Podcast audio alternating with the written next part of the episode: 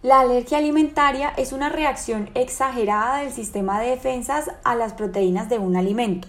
Genera desde síntomas leves hasta reacciones graves como la anafilaxia, que incluye la afectación de las vías respiratorias, un pulso débil y acelerado, alteraciones en la piel, náuseas y vómito, y puede llegar a comprometer la vida de la persona.